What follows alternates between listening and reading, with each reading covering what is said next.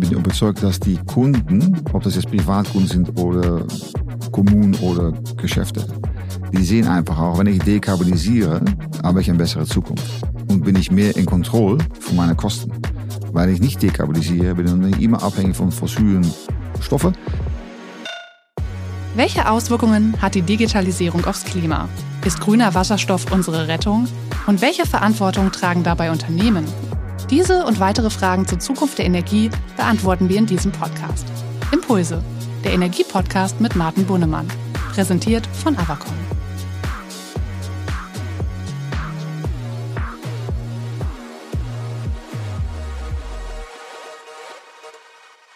Hallo, schön, dass ihr heute bei der neuen Folge unseres Energiepodcasts Impulse mit dabei seid, dem Podcast rund um das Thema Energiewirtschaft. Ich bin Martin Bunnemann, CEO des Energieversorgers Avacon und ich darf heute mit Patrick Lammers sprechen.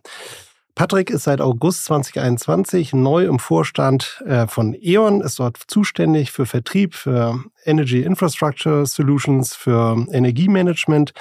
Er war vorher CEO des größten niederländischen Energieversorgers Essent. Ich freue mich auf ein spannendes Gespräch. Patrick, herzlich willkommen. Danke, Martin. Ich freue mich auch. Patrick, vielleicht bevor wir einsteigen, wir haben ja viele Themen, Querschnitt durch die Energiewirtschaft. Vielleicht stellst du dich einmal kurz unseren Hörerinnen und Hörern vor. Wer bist du? Was machst du persönlich? Was treibt dich an?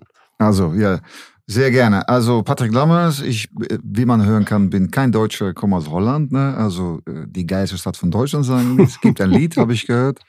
Ähm, und äh, ja, ich bin eigentlich immer unterwegs gewesen im Energie. Äh, Shell angefangen, also Mineralölgeschäft, äh, aber chemische Fabriken auch.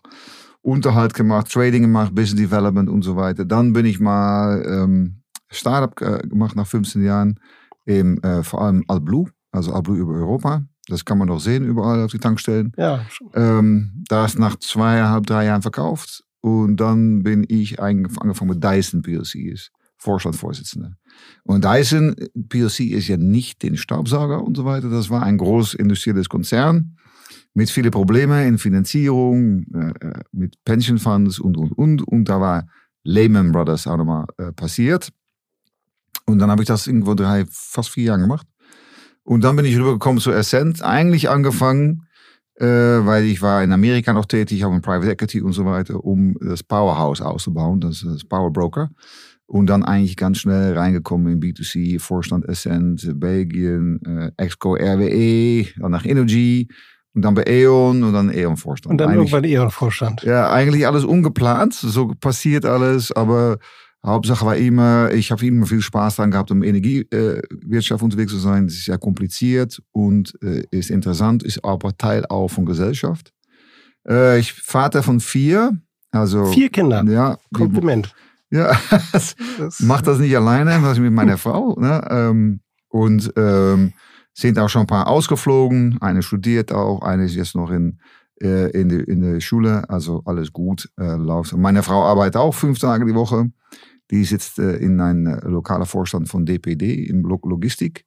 Das hat auch ihre Challenges, äh, haben die. Also das ist aber interessant, auch was da passiert. Aber toll, wie ihr das hinkriegt. Zwei Karrieren plus vier Kinder, Hut ab. Patrick. Ja, also ähm, ist für uns ein ganz normales. Meine Frau ist da sehr emanzipiert unterwegs. Die äh, muss ich sagen, die, die werde ich mal gerne sprechen lassen mit Leuten im Podcast über Fulltime Working, äh, mhm. Kinder äh, großziehen, äh, wie man das zusammen macht und so weiter. Und wir haben das nie als eine Belastung gesehen, nie. Also immer als einfach, wir sind auch eine sehr hechte Familie. So Toll. In Holland sagen wir Familie, äh, Familiesieg, also familienkrank. Na, wir ja. sind immer zusammen und macht äh, sehr viel Spaß und Freude. Schön. Ich habe nur drei und meine Frau hat jetzt wieder richtig angefangen zu arbeiten und es ist schon eine Challenge, aber toll, wenn ihr das so hinkriegt. Und vielleicht ist man in den Niederlanden kulturell auch ein Tick weiter als in Deutschland, denke ich manchmal. Ist auch die Erwartung ist in Deutschland so, dass man natürlich auch für die Eltern sorgt und so weiter. Das ist in den Niederlanden ein bisschen anders, ein bisschen mehr skandinavischer.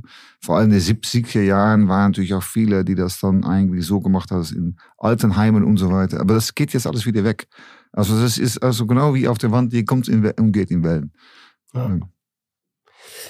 Patrick, wir haben uns letztes Jahr das erste Mal richtig kennengelernt, als wir beide am Thema Wasserstoff, grüne Gase für E.ON gearbeitet haben. Dann hast du das Ressort damals von Carsten Wildberger übernommen. Und so wie ich dich kennengelernt habe, du hattest bestimmt eine strategische Agenda für dein erstes Jahr.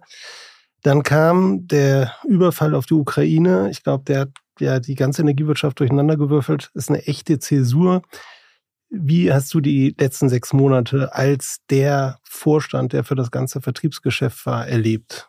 Ja, es ist eigentlich länger schon, dass es läuft. Ne? Das ist nicht nur 24 Februar, müssen wir ganz äh, ehrlich sagen, wenn wir, ich bin angefangen im Juli eigentlich dann, August war offiziell und dann war Plan gemacht, so die, die Wachstumsareas in Edition und, und, und, so. Und dann an, an eine bestimmte Art und Weise von arbeiten. Und die bestimmte Art und Weise Arbeit, wie ich vorstehe, ist, dass man lokal muss man aktivieren können und zentral muss man nicht im Weg stehen, aber unterstützen. Äh, und Functional Lanking, äh, Steuerung und so weiter, das finde ich immer schwierig. Also direkt mit den Leuten vor Ort ist immer eigentlich das Teil. Letztes Jahr November bin ich schon mit die, die Nadia Jacobi und das Energy Markets äh, äh, Team haben wir schon gesehen, da kommt was auf uns zu, da ändern sich die Preise vor allem. Das waren schon die ersten Da war schon mal die erste, ja. da habe ich gesagt, okay. Und ähm, dann sind wir im Dezember angefangen mit diese Crisis Calls. Dann machen wir eben Montag, Mittwoch, Freitagmorgen um acht oder halb neun. Wobei wir alle CEOs und alle CFOs zusammen haben, die Leute von Energy Markets, die Leute von Finance, äh, Leute von Corporate Affairs sind dazu. Und da besprechen wir eigentlich die Lage in Europa, continu. Und das ist eigentlich Aeon Business System, weil wir haben da eigentlich einen Tagesstart, Martin, wobei wir jetzt alle jeden zweiten Tag auf denselben Information-Punkt sind als andere Leute. Und das macht uns sehr fähig zu aktieren, nicht nur zu reagieren, aber auch zu agieren und um uns nach, nach vorne zu bewegen. Das hat uns richtig den Haut gerettet, wie wir in Holland sagen. Weil wenn wir das nicht gemacht hätten, dann wären wir immer eine Woche oder zwei oder drei Wochen zu spät. Und stell dich mal vor, wenn du immer hinterher laufst, dann, dann siehst du auch, was schon mal die Verwerfungen sind im Markt, bist du spät, dann sitzt du auf die Position und dann bist du gesehen. Ne? Oder einfach weiter hedgen und so weiter. Also das, ich glaube, der Vorstand ist viel mehr auf dem Thema zusammengewachsen, weil wenn ich angefangen habe, wurde über Energy Markets gesprochen. Wir haben auch das, das, das Projekt angestoßen damals, das weißt du, dass wir ja zentrales Projekt laufen, weil ich war immer der Meinung, einfach billig einkaufen und meinen, dass es dann irgendwo zurechtkommt oder schon funktioniert, das, das wird nicht funktionieren, vor allem nicht, wenn die Volatilität hochgefahren wird. Dann sind die Preisausschläge so hoch, dass es auch auf Finanzierungsmöglichkeiten äh, äh, Einwirkungen hat. Dann haben wir dann noch dann die Ukraine-Krise bekommen, dann gibt es keine Verfügbarkeit. Und dann ist eigentlich alles, was wir gemacht haben an Dekarbonisierung, ja, äh, Bezahlbarkeit und äh, äh Versorgungssicherheit, Supply, war da mal, hm, ist jetzt alles in die Vorfront gerückt. Und dann siehst du jetzt auf einmal drei große Themen, die man managen muss. Und ähm, ich bin sehr stolz auf, auf, auf die ganzen äh, Kollegen, auch hier in Avacon. Wir haben das bis jetzt sehr, sehr gut gemacht. Ich glaube, mhm. besser als viele anderen. Äh, aber wir sind nicht äh, aus dem schlechten Wetter. Da kann noch mehr kommen. Äh, wir müssen mal sehen, wie der Winter sich verhält und so weiter. Immer noch eine hohe Unsicherheit. Aber wir sind jetzt alle, ja. wir brauchen nie mehr darüber zu erzählen, was ist top of mind bei der Bevölkerung? Also das ist Energie. Das ist top. Und das ist mind. eigentlich top of mind. Also, die, also wir sind jeden Tag im Gespräch. Es, du kannst nicht irgendwo hingehen, auch privat, wenn Leute dich nicht anreden, sagen, ja, was passiert jetzt, was soll ich machen? Also äh, und viel ja. Unruhe, äh, da ist viel, äh, Leute sind da unsicher, sind verunsichert. Also das da gibt es auch viele Sorgen. Nicht? Ja. ja. Und ich glaube, äh, das ist das, das Unterschied ich war also im September, Oktober unterwegs, wir auch zusammen, Martin. Wir planen das, wir machen so und so kommt es dann und so wird es aussehen. In zwei Jahren sieht es so aus. So. Ja. All bets are off. Ne? Ja. Also wir müssen jetzt tagtäglich müssen wir uns aktivieren ja. und das einen nach vorne treiben. Es gibt so einen, einen großen Strategen in der deutschen Militärgeschichte, Clausewitz, der sagt, der beste Plan endet bei der ersten Feindberührung. Und so ist das ein bisschen. Ne? Das, ich habe Clausewitz gelesen. Okay, ja. Dann, du Patrick, das, vielen Dank für dein, die Einblicke, auch die persönlichen Einblicke. Wie erlebst du denn die Politik? Du hast ja wirklich einen guten Überblick, nicht nur über die deutsche Politik, sondern die europäische Politik und was wir ja sehen mit den Energiepreisentwicklungen, dass wir überall in allen Märkten eigentlich politische Interventionen Interventionen haben, um irgendwie Kontrolle darüber zu bekommen. Vielleicht kannst du das, ich sag mal, ich würde immer unterstellen, du bist ja ein Marktmensch, ja, erstmal freie Märkte etc., aber vielleicht kannst du das für unsere Hörerinnen und Hörer auch ein bisschen einordnen. Wie siehst ja. du das? Also das ist natürlich erstmal äh, sehr aufregend, äh, äh, mit der ganzen Politik immer umzugehen. Also man muss dann nicht mehr erwarten, als dass man am Fernseher sieht. Das sind auch Menschen. Und die gehen alle für die ganz kleine, sehr teuren Maßnahmen, um den Bürger und Bürgerinnen zu unterstützen. Das ist gut. Ja, das sagen wir auch, muss man machen. Aber lass die Finger vom Markt, weil der Markt funktioniert eigentlich. Ich bin ein Marktmensch. Der Markt funktioniert. Der Preis fliegt hoch, weil es ist eigentlich viel Nachfrage. Und wenn wir diese Nachfrage mit Sparen nicht runterdrosseln, dann wird der Preis hoch bleiben. Und jetzt, wenn wir nicht die Moleküle reinfahren über LNG oder Wasserstoff oder Ammonia, dann wird der Preis auch hoch bleiben. Also da fangen die an zu verstehen, dass ein Markt gut ist. Die fangen auch an zu verstehen, der Markt ist so groß, das kann man nicht aus dem Staatshaushalt immer subsidieren. Das geht nicht. Geht gerne, ja. Die Summen, das ist anders als bei Corona. Ja. Du kannst das nicht Die Summen sind viel größer. Lass mal ein Beispiel nehmen. Also diese 200 Milliarden, die wir nehmen in Deutschland. In den Niederlanden ist ein Land so groß wie Nordrhein-Westfalen, ungefähr mit der gleichen Zahl Leute und auch die, so ungefähr dieselbe Industrie. Ne? Äh, die holländische Regierung sagt so, wir machen hier so äh, Price Cap und dann machen wir das im Volumenplafond auch. Also so mhm. Volumendeckel, da soll da 80 Prozent, 90 Prozent soll das decken. 23 Milliarden haben die jetzt, werden die ausgeben. Ist aber 50 Prozent. Das wird also 40, 15 Milliarden sein. Wenn wir diese 50 Milliarden genommen hätten und die mal im Wind und Solar und Wasserstoff reingesteckt hätten, war Holland jetzt unabhängig gewesen. Das machen wir dann nicht. Aber wir geben das Geld aus, was alles Geld von uns ist, Europa, sind die mhm. Bürgerinnen und Bürger. Ähm, und dann können wir es ausgeben. Und das sehe ich, dass mit diesen Short-Term-Views und politisch Überleben eigentlich mehr Geld ausgegeben wird, als das also, ganze Energiewende kosten wird. Ne? Ja. Das ist aber sehr, sehr interessant, was passiert. Ja. Und das ist in Deutschland genauso, in Frankreich noch mehr. Und England eigentlich hat nach vielen Jahren Mist gebaut, hat die eigentlich das beste System jetzt gebaut. Und ja. mal sehen, ob das so bleibt, weil da gibt es eine neue äh, PM und da kommt auch ein Wahlmann in zwei Jahren und dann mhm. werden wir mal sehen. Aber es ist die, die tagtägliche Wahnsinn, die eigentlich die große Verwerfungen bringen. Und ich hoffe, und da arbeiten wir auch sehr hart an, dass sie nicht das Marktmodell völlig über Bord setzen, weil das hat uns enorm viel gebracht, auch in Effektivität, Effizienz ja. und auch Einsparungen. Und ich glaube, es ist auch extrem gefährlich, ne? jetzt einzugreifen in ein funktionierendes System, kurzfristig, alarmistisch, ohne zu wissen, was eigentlich die Folgen sind.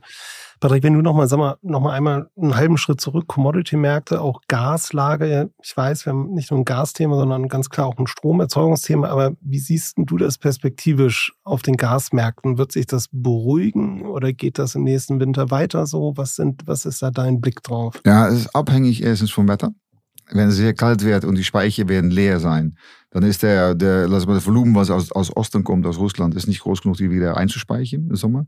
Dann wird es interessant, du musst LNG kaufen in Off-Season. Man sieht schon, dass viele Tanker am Ozean, Mittelmeer und Nordsee sind, die warten weil die Preise sind jetzt in Sport runtergegangen. Die überlegen, wohin sie Die überlegen einfach, wo die hingehen, oder die drosseln der Geschwindigkeit und sagen so, die Preise werden schon ein bisschen hochkommen, dann bekomme ich mehr für, für meine mhm. Ladung Gas. Aber du siehst, da ist Gas verfügbar, aber du musst wettbewerbsfähig sein mit Japan, Korea, aber auch China. Die Chinesen sind ja alle jetzt im Lockdown. Sie sind schon einige drei Monate im Lockdown. Stell dir mal vor. Wenn die alle wieder rausgehen und die Energienachfrage fliegt da hoch, dann sind wir auch wieder dran. Und, wir, und das ist auch, was wir die Politiker immer wieder vermitteln.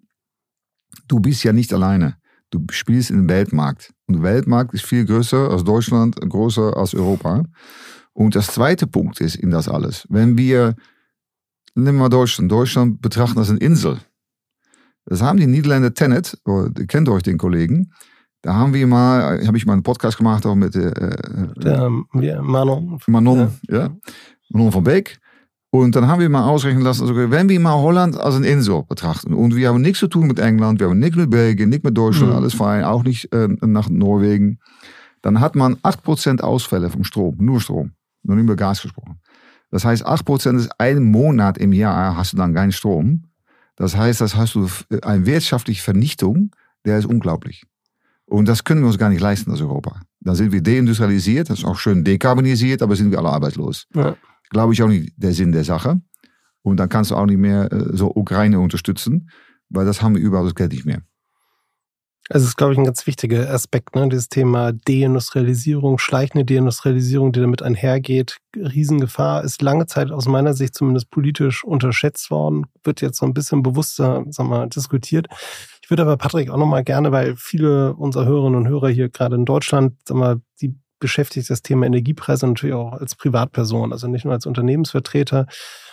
Wir haben ja lange Zeit sehr hohe Steigerungen befürchtet. Es ist ja auf den Märkten sind die Beschaffungspreise extrem hochgegangen. Dann merkte man schon, das war ja noch nicht beim Endkunden angekommen, weil die Stadtwerke etc. alle noch sagen wir, mal, stabile Preise hatten.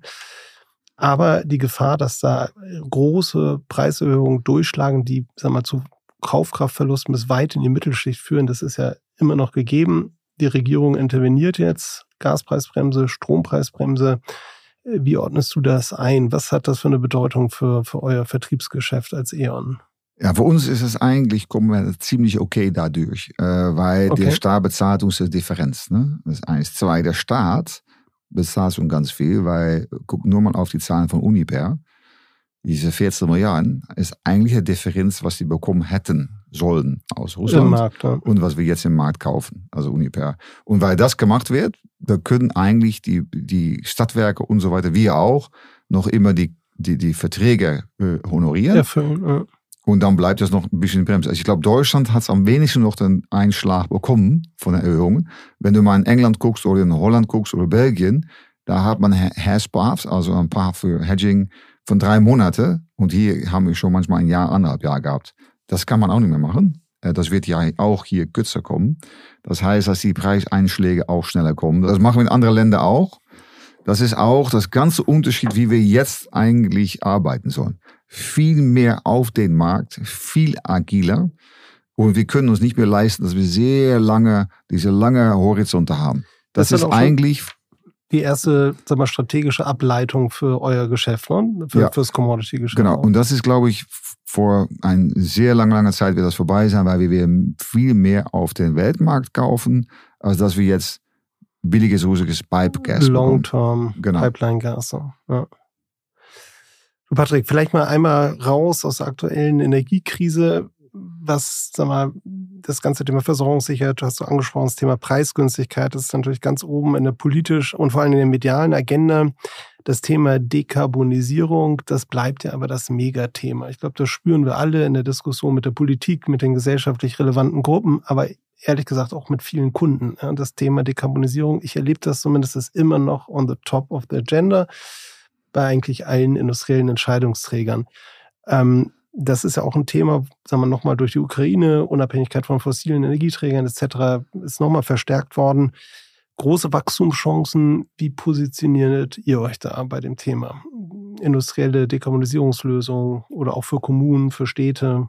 Ja, das ist also das Eisgeschäft, was wir hier natürlich in Naturas haben in Avacon. Ähm, ich glaube, ist sehr wichtig. Ich glaube, ähm, bin überzeugt, nicht nur glaube ich, ich bin überzeugt, dass die Kunden, ob das jetzt Privatkunden sind oder Kommunen oder Geschäfte, die sehen einfach auch, wenn ich dekarbonisiere, habe ich eine bessere Zukunft. Und bin ich mehr in Kontrolle von meinen Kosten. Weil ich nicht dekarbonisiere, bin ich immer abhängig von fossilen äh, äh, Stoffen.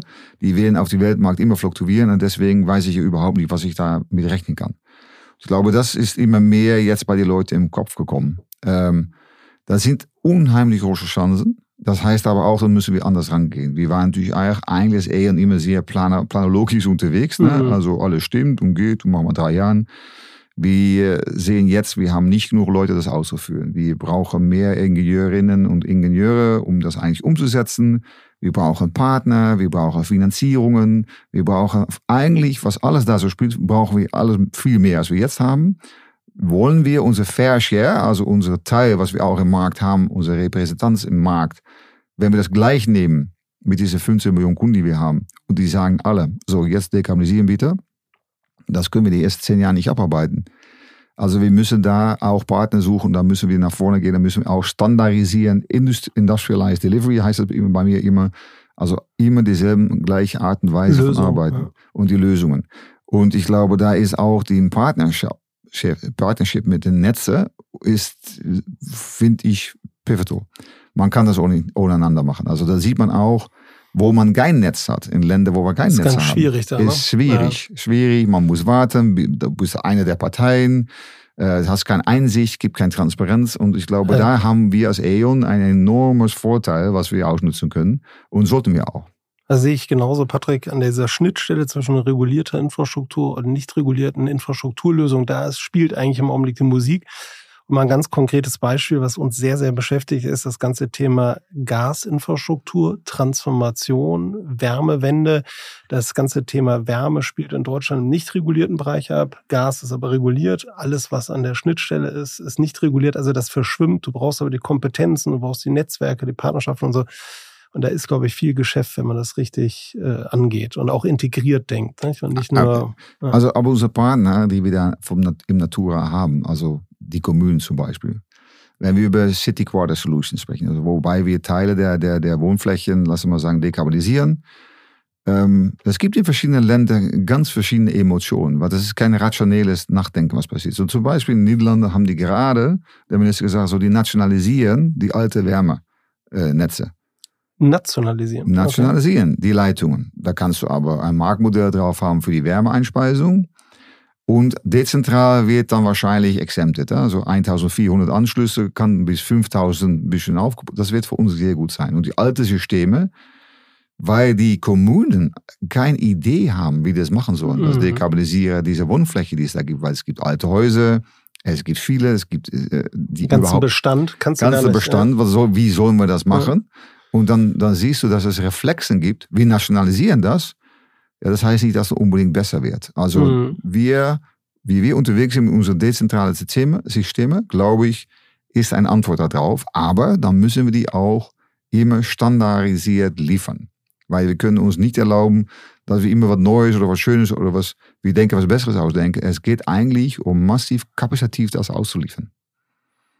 Trotzdem spannend, Patrick. Ich muss da einmal einen Moment drüber nachdenken, was da in Holland passiert, dass sie die Wärmenetze quasi regulieren. Und so ähnliche Diskussionen haben wir zum Beispiel in Berlin auch. Da gibt es auch die Überlegung, wir, die zu renationalisieren, wenn man so will, oder zu kommunalisieren und dann zu öffnen für dezentrale äh, Einspeise und so. Also da ist, glaube ich, noch ganz viel Musik drin. Patrick, Wärmewende ist ein Thema, weiß ich, beschäftigt dich auch sehr, hängt ja ganz eng zusammen auch mit dem Thema grüne Gase, grüne Wasserstoff. Ja. Und das ist ein Thema, was sehr gehypt worden ist in den letzten Jahren, sicherlich. Aber selbst wenn man ein paar Abstriche macht, das ist ein ganz, ganz fundamental wichtiges Thema für die Dekarbonisierung, auch zum Erreichen der ganzen Ziele. Weil du da tief drin bist, gib unseren Hörerinnen und Hörern doch mal so ein bisschen einen Ausblick. Wie erwartest du, dass sich dieser ganze Markt für grüner Wasserstoff in Europa, in Deutschland, in, in den Kernmärkten von E.ON ähm, entwickelt? Ja, ich glaube erstmal, dass es in die Industrie passiert. Erste, erster Schritt passiert da. Und äh, weshalb ist das so? Also du kannst eigentlich ziemlich wettbewerbsfähig äh, Wärmeprozesse, die hat man in der Industrie zum Harden, zum Glühen, zum Formen, zum Glas machen, zum Keramik machen, was auch immer wir brauchen in unsere industrialisierten Staaten, brauchst du Wärme. Unter 300, 350 Grad kannst du elektrisch machen, ist noch immer teuer, aber mit den heutigen Preisen kannst du das nochmal eigentlich verantworten, wenn du es effizient machst. Oberhalb brauchst du ein Gas. Du kannst das nicht ohne Gas machen. Ein Gas. Das kann Ammonia sein, das soll Wasserstoff sein. Erdgas ist es jetzt. Ne? Dann haben wir nochmal zwei verschiedene Sorten Erdgas. Dann, äh, Low Calorie, High Calorie. High Calorie, vor allem ja. in chemische Industrie und so weiter. Ich glaube, da wird es anfangen. Und mit den heutigen Preisen für normales Natural Gas und, und Elektrizität wird das auch fliegen mit Wasserstoff. Also bis ein halbes Jahr, drei, vier Jahre haben die meisten nie geglaubt, das wird kommen. Die meisten haben nie Investment gemacht. Auch die Großbanken sagen jetzt, das soll so jetzt kommen. Mhm. Weil die Preisnummer auch von CO2 wird nochmal höher gehen. Und auf einmal ist es wettbewerbsfähig. Aber eines muss man verstehen hier. Es wird teurer sein, als was wir je geglaubt haben. Äh, Was auch Gas jetzt viel teurer ist. Und das billige Gas aus Russland, das hat uns alle in Europa einschlafen lassen. Wenn die Spanier sagen, gemacht. Ja? Ja. wenn die Spanier sagen, äh, schlecht, Holland, Deutschland, TTF, teuer äh, jetzt. Und äh, die haben auch immer das, auch das Prinzip gehabt, niedrig TTF, Seebrugge oder, oder Holland, hat dann auch geheißt, da war die, die Preis niedrig. Und weil die Preise so niedrig waren für Energie, haben wir nie die richtige, echte Kosten gesehen für Energie. Und es sind andere Kosten hoch geworden. Zum Beispiel, was ist unsere Arbeit? Ist sehr teuer im Vergleich mit anderen Ländern. Unsere Infrastruktur, wie wir umgehen damit und so weiter. Also wir sind eigentlich eingeschlafen faul geworden. Jetzt kommt die, die Umlage eigentlich, also die Umsetzung, Aufbruch, wie Horst ja. sagt. Das Erwachen, ne? Das, das Erwachen, das, was ja. muss passieren. Und jetzt ja. wird das Wasserstoff wird anfangen Industrie, weil wenn wir deindustrialisieren, Martin, dann gibt es kein Einkommen mehr für ein Land. Ja. Dann brauchst du auch nichts mehr, aber da hast du auch nichts mehr. Muss die Politik aber auch verstehen. Ne? Ich habe, sag mal, du bewegst dich da sehr stark auch, sag mal, mit der Bundesregierung etc. Ich erlebe das in ganz vielen regionalen Diskussionen oder mit den Landesregierungen hier, dass dieses Bewusstsein, dass die ganze oder ein Großteil der industriellen Wertschöpfung in Deutschland an sag mal, halbwegs wettbewerbsfähigen molekularen Energieträgern hängt, das war lange Zeit gar nicht bewusst. Ne? Nee, die kommen jetzt mal da rein, das sind ja keine doofe Leute. Und äh, persönliche Gespräche mit Prime Ministers und so weiter, so zum Beispiel Belgien, die machen auch Follow-up. Die machen Follow-up, die schreiben uns an, könnt euch bitte besser oder bitte mitmachen mit uns. Äh, Antwerpen, so Rotterdam, geht in Duisburg rein, aus dem Norden Hamburg rein. Also die Planung ist da, die Vision haben wir schon mal geschrieben in 18. Ähm, aber das Umsetzen, dass alle mitmachen, nicht nur aus der Regierung oder Bundesregierung, aber auch die Kommunen, die Bundesländer, dass die alle sagen, ja, nee, wir machen da Fördergelder, wir machen da die Engpasse weg, wir nehmen da das ganze Permitting raus, dass es schnell kann und so weiter. Ja. Da sind wir Tag und Nacht eigentlich die Leute an, an, an bereden und hoffentlich äh, sagen die, okay, wir machen hier mal ein Notgesetz, weil das brauchen wir eigentlich, weil die sagen, oh, 20, 30 Jahre. Naja, das ist zu lang. Das ist sieben Jahre weg. Lang, ja. 2030 ist sieben Jahre weg. Wir sind im November 22 sind wir jetzt. Was mir ein bisschen Hoffnung gibt, ist zum Beispiel diese LNG-Terminals. Ne? Da hat man ja mal unter Sondergesetzgebung das deutlich beschleunigt. Das bräuchten wir eigentlich überall für die Infrastruktur. Ne? Du noch mal einmal zurück zum Thema grüner Wasserstoff. Wie siehst du denn diese Diskussion um, wie viel kommt aus lokaler Produktion in Deutschland, in Europa? Wie viel müssen wir importieren? Ich meine, wir waren immer ein Importland. Ähm, wie schätzt du das ab? Was sind die großen Bezugsquellen, die sich da auftun? Also das wird sich alles abspielen rund um die Nordsee. Das heißt Deutschland, Dänemark, Holland, England. Das sind die und Belgien ein bisschen weniger. Belgien mehr als Transportland, aber da spielt sich das ab. Es wird viel mehr Import sein, als wir selbst erzeugen können. Auch wenn wir die ganze Nordsee vollbauen mit, mit äh, Windmühlen. Ähm, man sieht jetzt, dass die Planung ist akzeleriert in Holland. Ne? Das gibt so viele Windmühlen am, am Nordsee, da kannst du nicht mehr segeln, bald, glaube ich, wenn man das mal anschaut. Aber äh, alle Fun äh, mal zur Seite. Ähm, Deutschland wird importieren. Wasserstoff wird das größte Seaborne-Gut sein, was es gibt. Ne?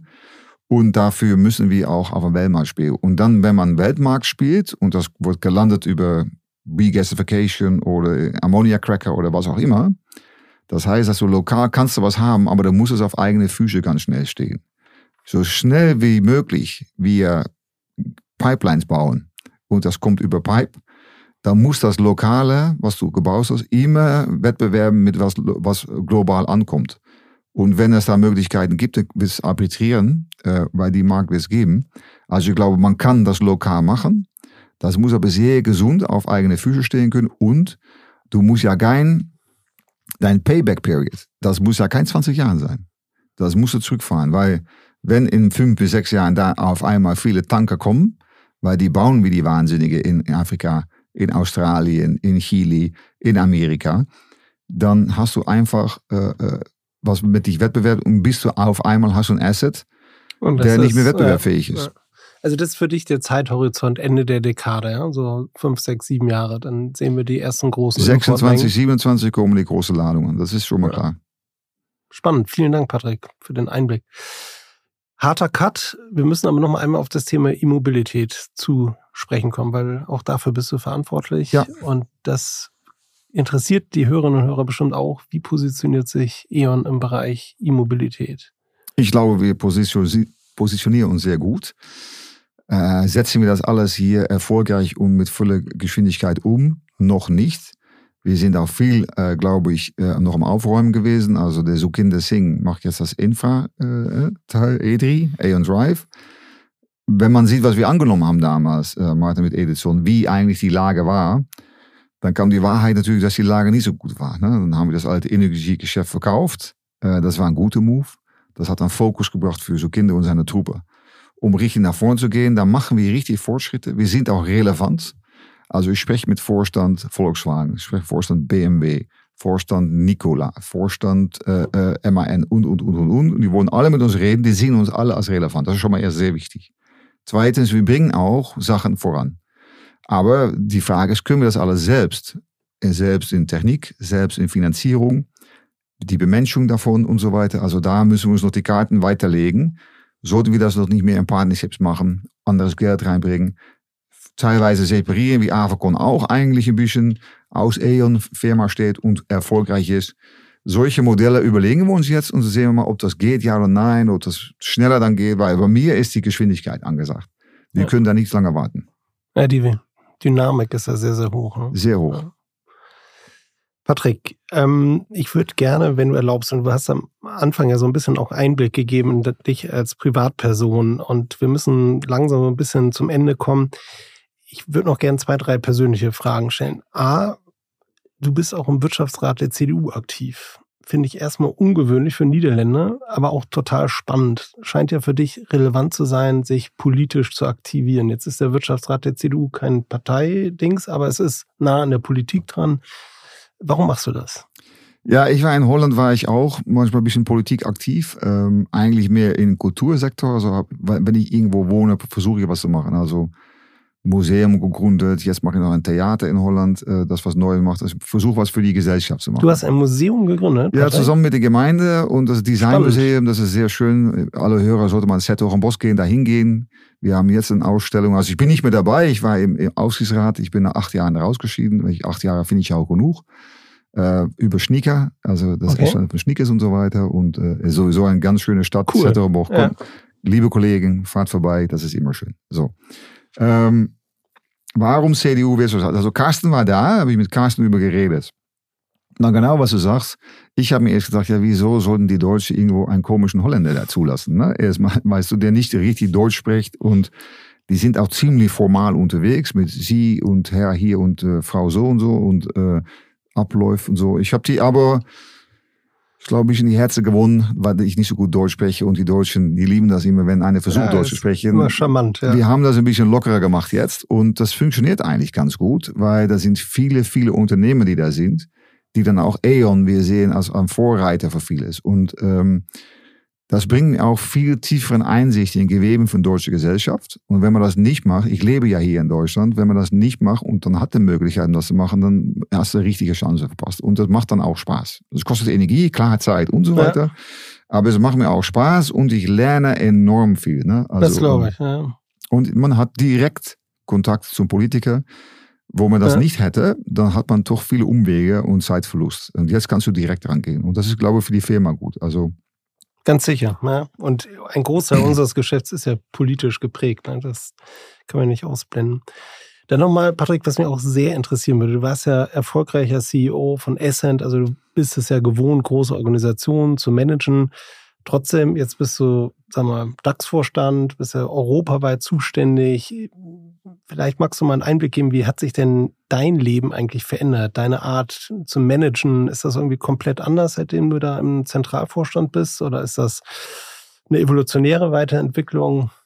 Ja, ich denke erstmal als Mensch bin ich ja nicht geändert. Also, also bin ganz normal, äh, also noch immer der Patrick und ähm, jeder hat seinen Stil von früher. Also Carsten hat seinen Stil äh, gehabt und ich habe einen anderen Stil. Und das ist, glaube ich, auch fein. Und äh, mein Nachfolger, der wird auch mal kommen, äh, wird auch wieder einen Stil haben. Äh, so ist eins, zwei. Das ist natürlich eine größere Nummer als Ascent. Ne? Und äh, ich war dann schon mal in Exco, äh, Retail Exco äh, in Energy und RWE. Da haben wir auch anders geführt.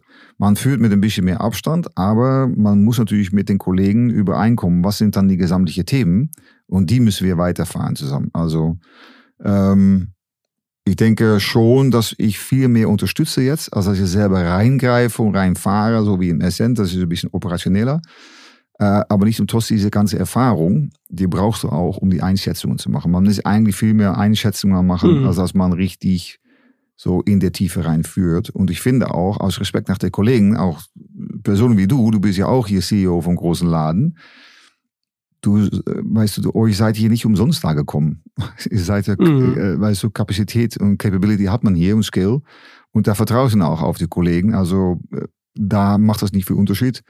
Und ich habe einen Vorteil, also man versteht das Geschäft. Also es ist kein neues ja. Geschäft. Wenn, wenn ich zum Beispiel zum Deutsche Telekom gegangen wäre, dann wäre es was anderes dann wäre es was anderes gewesen. Ne? Gibt es eigentlich irgendwie so einen ganz prägnanten Unterschied zwischen niederländischer Managementkultur und das, was du jetzt bei E.ON im rein deutschen Management oder sehr stark deutsch geprägten Management erlebst? Ja, also es gibt Unterschiede. Es ist ja. nur ein paar Kilometer Unterschied ne, auf, die, auf, der, auf der Grenze, aber die Holländer sind schon mal direkter und sprechen auch gerne darüber. Ähm, und die sind bei 80 Prozent auch zufrieden. Dann gucken die mal, was passiert. Ähm, die Deutschen dauert länger, dass sie eine Entscheidung bekommen. Und ähm, die Holländer, eigentlich kann man so sehen, also in, Holland ist ein bisschen so mehr anglosaxisch, so englische Einfluss hat man da. Und ähm, in der Kontext wird dann auch den Inhalt diskutiert.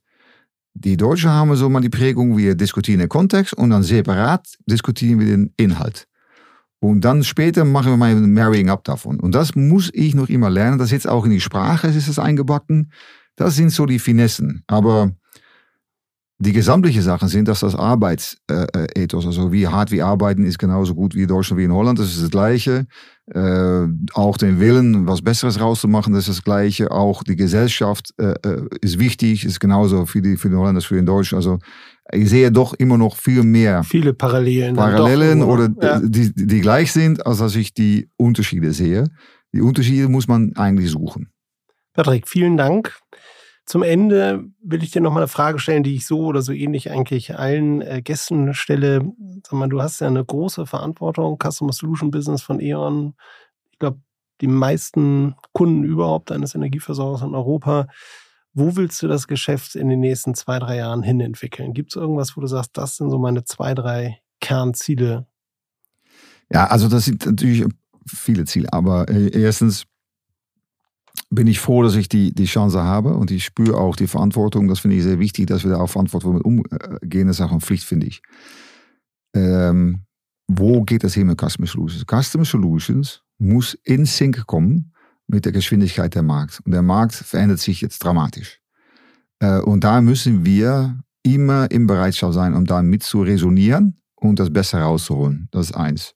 Das ist überragend. Das ist das Aeon Business System. Das wird uns da enorm helfen ähm, dann möchte ich viel, viel dichter auf den Ball sein im Spiel. Also, wenn ich ein bisschen die Metaphorenlage brauche, wir müssen immer die Ball-Circulation rumgehen lassen und die Leute auch das Vertrauen geben und das Mandat, um da so zu arbeiten. Das ist, glaube ich, Capability, Capacity und Skill.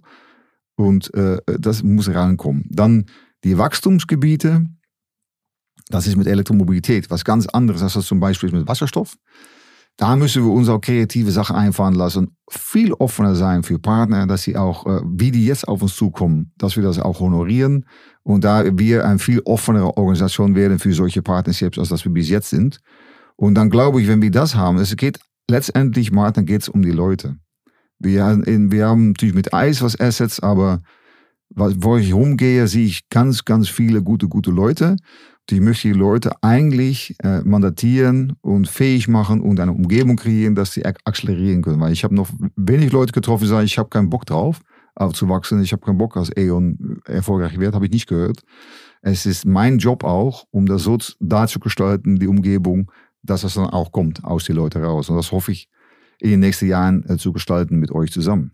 Patrick, ganz, ganz vielen Dank. Das waren spannende Einblicke. Ich danke dir ganz herzlich, dass du nicht nur in dem Podcast heute zu Gast warst, sondern dass du sogar heute hier bei uns in Helmstedt zu Gast warst und die Zeit aufgewendet hast. Dafür einen ganz herzlichen Dank. Ich glaube, unsere Hörerinnen und Hörer haben viele spannende Einblicke aus dem Gespräch mit dir mitnehmen können. Ja, auch fand ich sehr eindrucksvoll, wie du das alles schilderst, auch was zurzeit auf den Energiemärkten los ist, wie sich E.ON positioniert, wie du das vorantreibst, die Veränderung. Vielen Dank, das war's für heute von uns. Wir hören uns hoffentlich bald wieder in der nächsten Folge. Herzliche Grüße, bleib gesund und bis bald. Tschüss. Tschüss. Impulse, der Energiepodcast mit Martin Bunnemann. Jeden ersten Dienstag im Monat. Damit ihr keine Episode mehr verpasst, abonniert jetzt diesen Podcast. Außerdem freuen wir uns über eure Bewertung. Bis zum nächsten Mal. Dieser Podcast wird produziert von Podstars bei OMR.